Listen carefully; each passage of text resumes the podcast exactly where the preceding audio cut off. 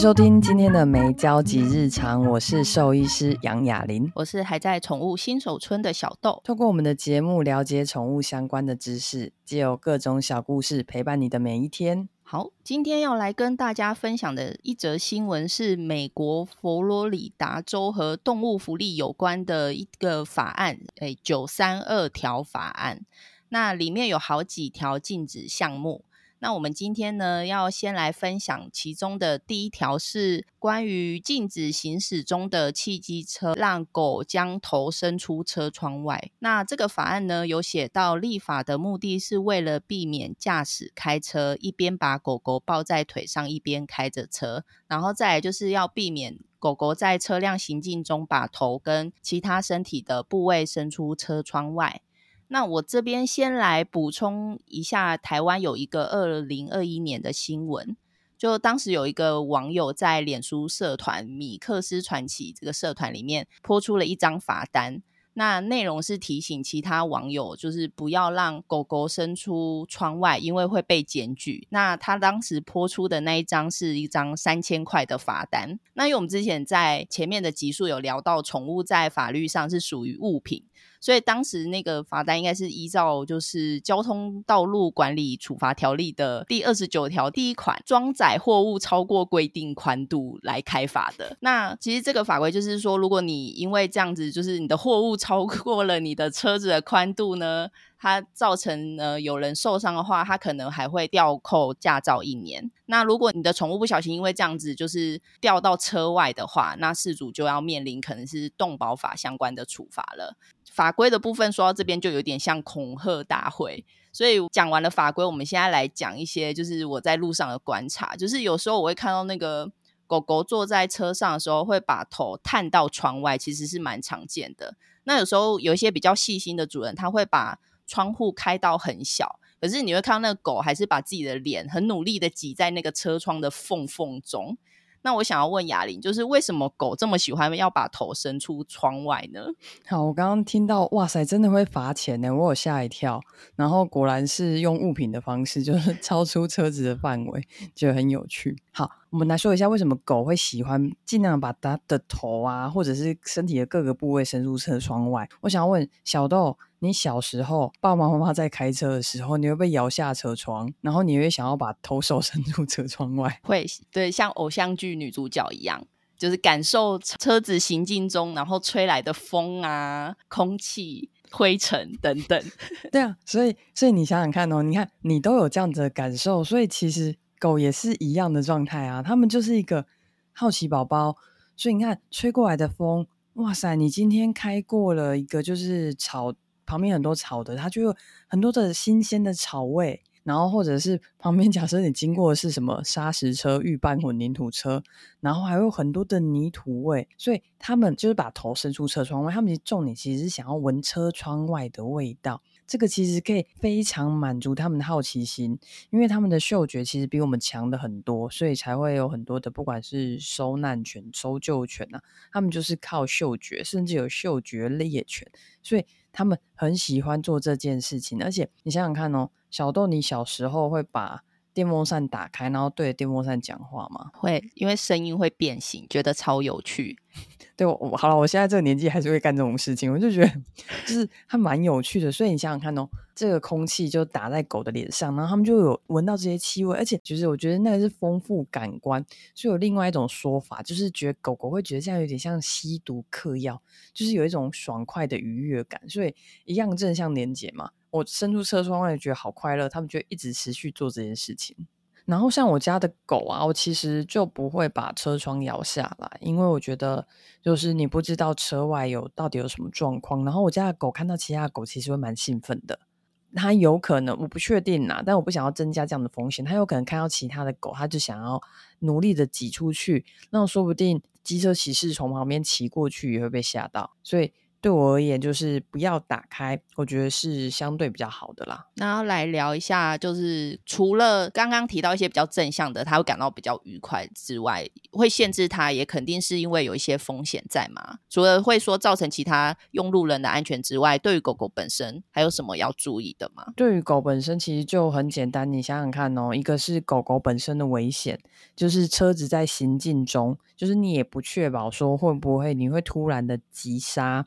急停，突然有任何危急的状况，所以当他把身体的三分之一悬挂在就是车车窗上的时候，当你急刹的时候，他们有可能从车上掉下来，直接掉出车窗外，或者甚至说直接撞到啊，然后造造成他的头部或颈部拉伤。就像前阵子其实有个车祸，那个车祸造成他的车窗破掉，所以狗就掉出来了，所以他只能在马路上乱窜。因为他也不知道发生什么事情了，他也就只能乱跑。所以你想想看，一个部分是他有可能造成他直接跌落，那就会很危险；那也有可能造成他颈部拉伤。而且你想想看哦，小豆，你骑机车吗？呃，对，我是主要交通工具是机车。你的机车有护目镜吗？诶，我我后来都是戴全罩安全帽骑车。对啊，因为觉得全罩比较安全，因为常常会被一些。沙石给砍到脸，哎、欸，真的也很会很痛。就是为什么不要伸出车窗外？就是它其实会有一些飞行的碎片。像我们家之前出去开车啊，就是突然有个小石子啪到我们的那个就是挡风玻璃，哎、欸，挡风玻璃破掉、欸，哎，没有全裂，但是你就可以看到有小裂痕。为了那个小石子，我们换了一块挡风玻璃。呃，超贵，我知道，连隔热纸都要换掉。哎、欸，对对对，它不是只是换玻璃而已，超贵，都要重贴。对，所以你想想看哦，如果这个小小石子不小心撇到他的眼睛，甚至我有骑机车啊，那个昆虫就要飞进我嘴巴里，我也不知道它是什么意思，哎，就是好好的地方不走，然后就直接就是吸到我嘴巴里的那个状态。所以你想要看狗狗，如果它这样子眼睛跑进小石子，它不会告诉你说，哎、欸。就是老妈，我眼睛跑进小石子，很不舒服诶。他只会一直给你揉眼睛，他揉眼睛还不会只用手背揉哦，他可能还要用指甲抓一下。你要想想看，他眼球就会被他抠烂，嗯、所以这个部分其实都会是蛮危险的，有可能造成头手伸出车窗外。可能造成这些碎片攻击你，然后有可能造成你跌落啊，这些颈部啊各方面拉伤，其实都很危险。嗯。那你有比较推荐的安全的乘车方式吗？安全的乘车方式有几种，有的直接帮狗，就是你有胸背带，然后再跟安全带直接系在一起，它就可以。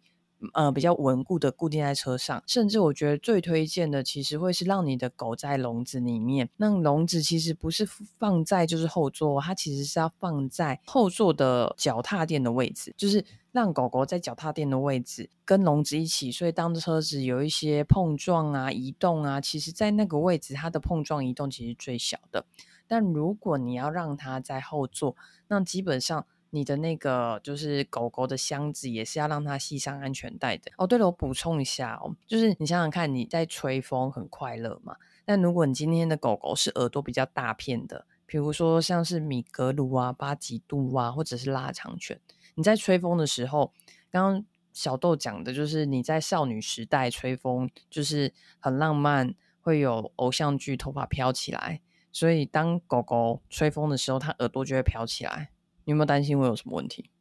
呃，如果脸放到外面，眼睛会受伤，那耳朵飘起来，耳朵可能也会进沙嘛？耳朵你要想看，它就很像一大片的风扇，它可能就会拍打你的脸。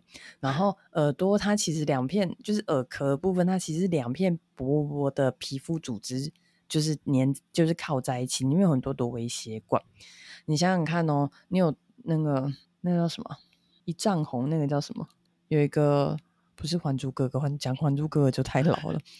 我的意思是，有打打巴掌，对，嗯，他也不算《甄嬛传》，对，这他会像《甄嬛传》的打巴掌赏你一丈红的概念，那他就一直啪啪啪啪啪。你要想想看，耳朵耳朵就一直啪啪啪，一个部分它打到你的脸，脸会很痛嘛。那耳朵的皮肤薄薄的，它有可能会造成耳血肿。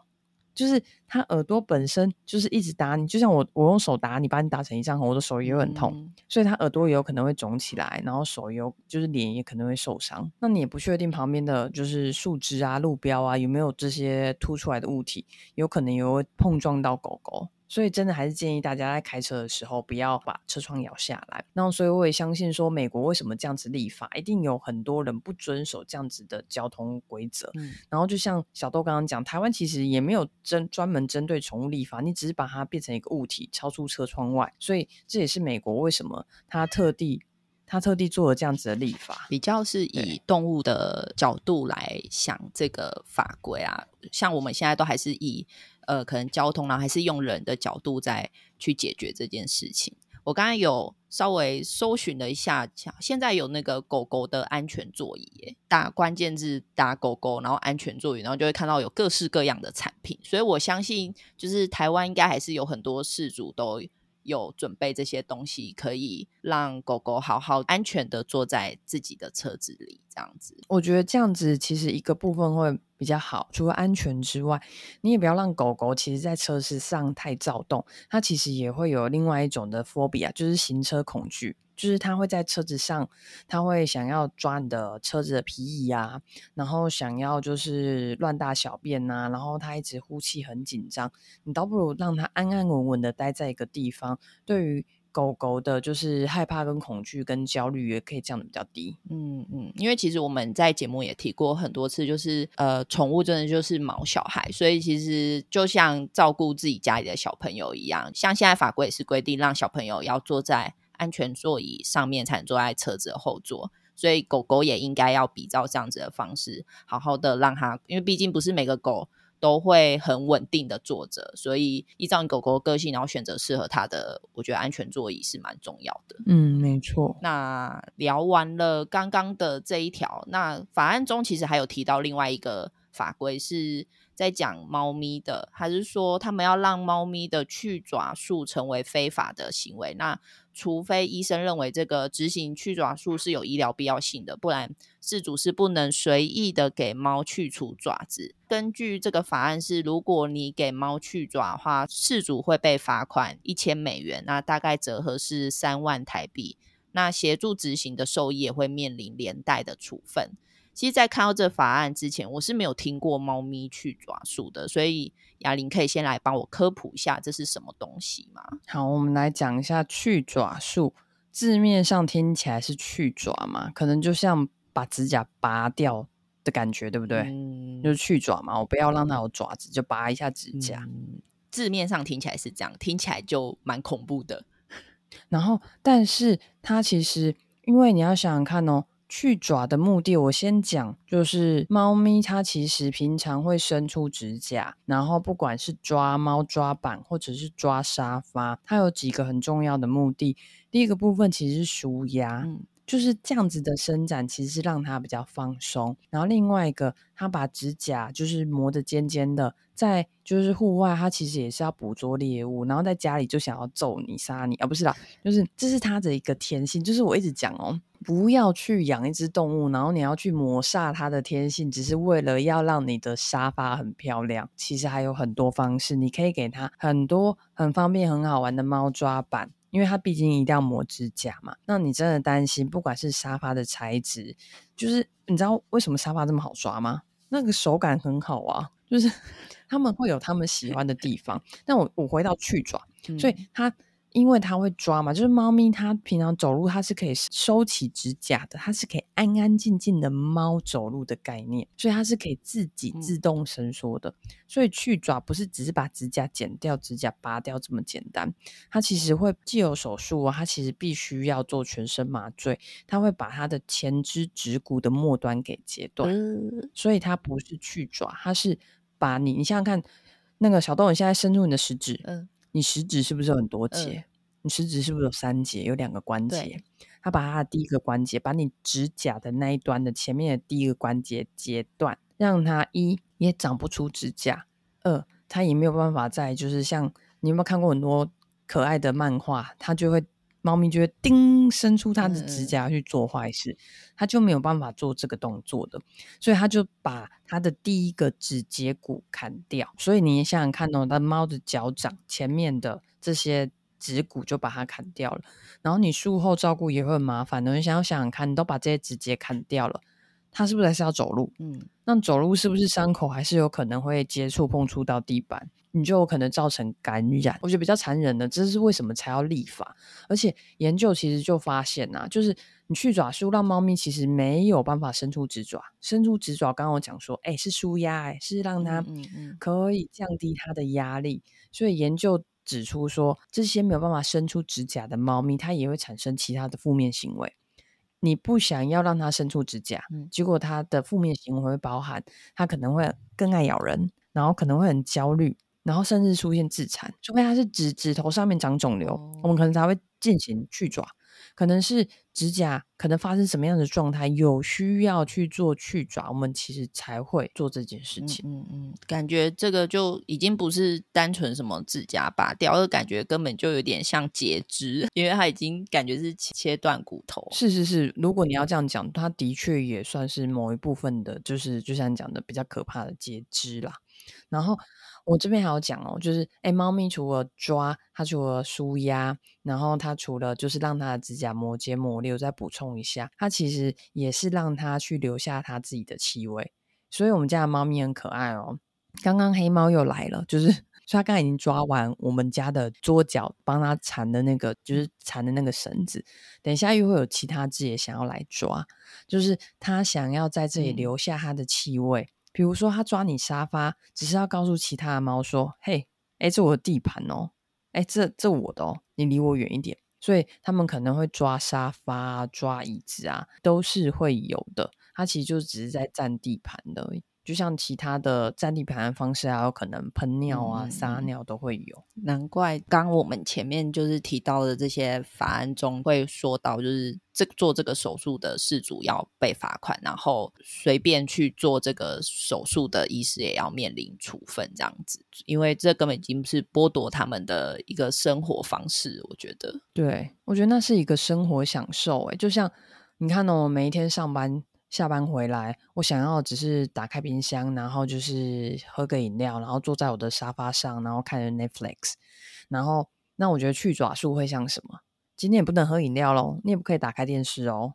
他就把你这些东西都禁止。大家会希望，哎，你的猫不要去乱抓东西。那其实就像我讲的。它其实有几个方法。第一个部分，你提供其他更好抓的猫抓板。那其实猫很喜欢抓纸箱，诶，猫有排行榜哦。你不要以为就是呃呃宠物店，那我要被骂了。宠物店会卖的一些猫抓板跟猫跳台，它是用地毯类型的。其实地毯类型的猫咪手感没这么好，他们想要抓。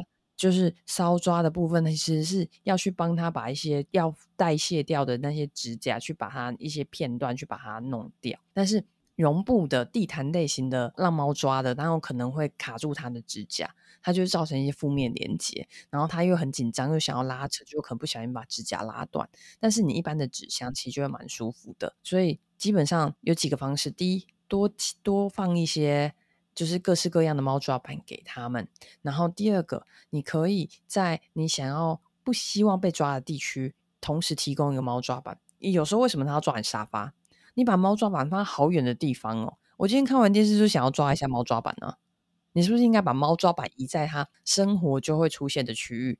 所以我们就会建议，诶，它会抓沙发，你就在沙发附近，或者甚至沙发旁边就留一个猫抓板给它，甚至。比如说，哎，你不希望它抓沙发，我刚刚有讲说，因为沙发手感很好嘛，那你就让他手感不好。小豆猜一下，我们会怎么做让沙发手感不好？诶，换成加一些东西上去，加一个东西，换换掉。哦，你比较有钱，你比较有钱。我想说，换成绒毛的，还会勾到，他就不想抓。好像是一个，但这样做起来沙发蛮热的。就是家里会有锡箔纸，对不对？锡箔纸。对。然后我们就把锡箔纸绕在沙发的角落，嗯、就是比如说他很喜欢抓这边，那你就把它绕住。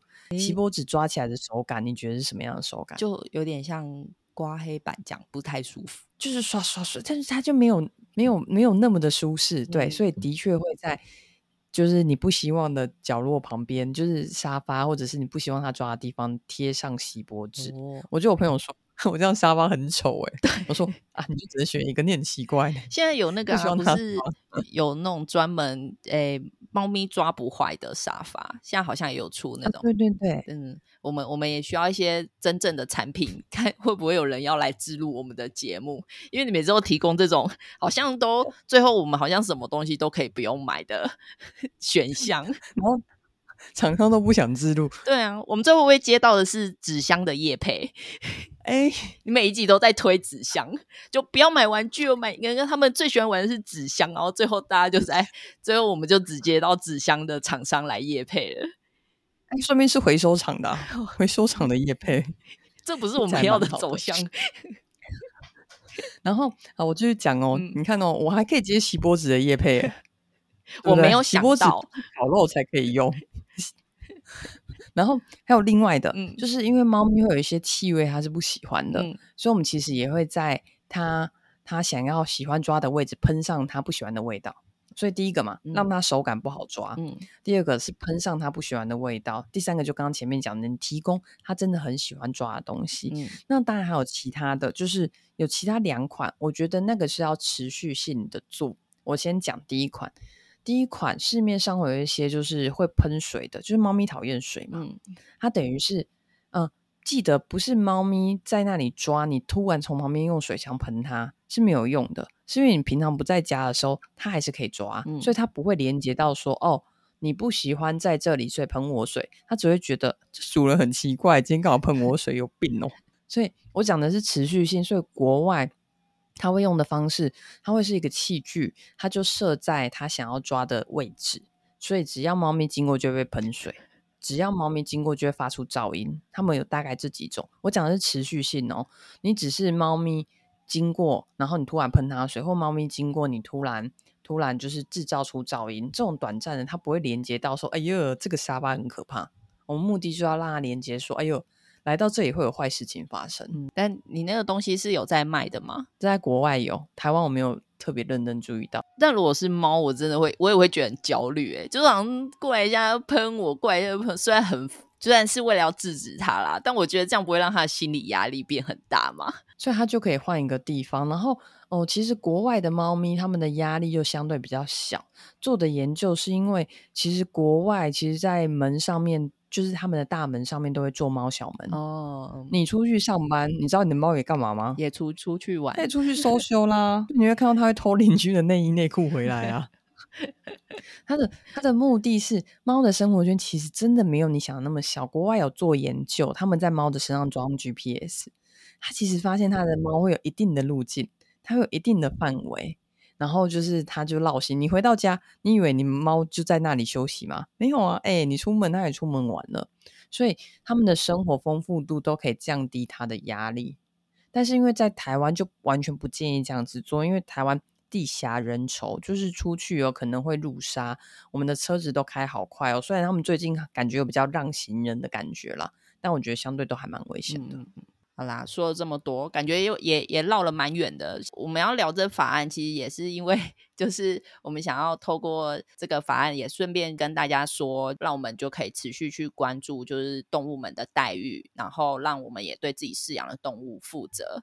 那刚刚我们前面提到这个佛罗里达州议会呃的法案，他们就是如果这个法案在这次议会两院获得通过，然后州长签署之后。它就会成为一个正式的法律。顺利的话，是预计会在今年的十月一号生效。这个法案中其实还有提到，好像是说，呃，他们也赋予了法院禁止刑事犯罪者在缓刑期间拥有动物的权利，然后也更进一步的要求，就是要建立一个 online 的登记处，就是列出就是被判有虐待动物罪的这些个人犯罪者，在这个网络的登记上这样子。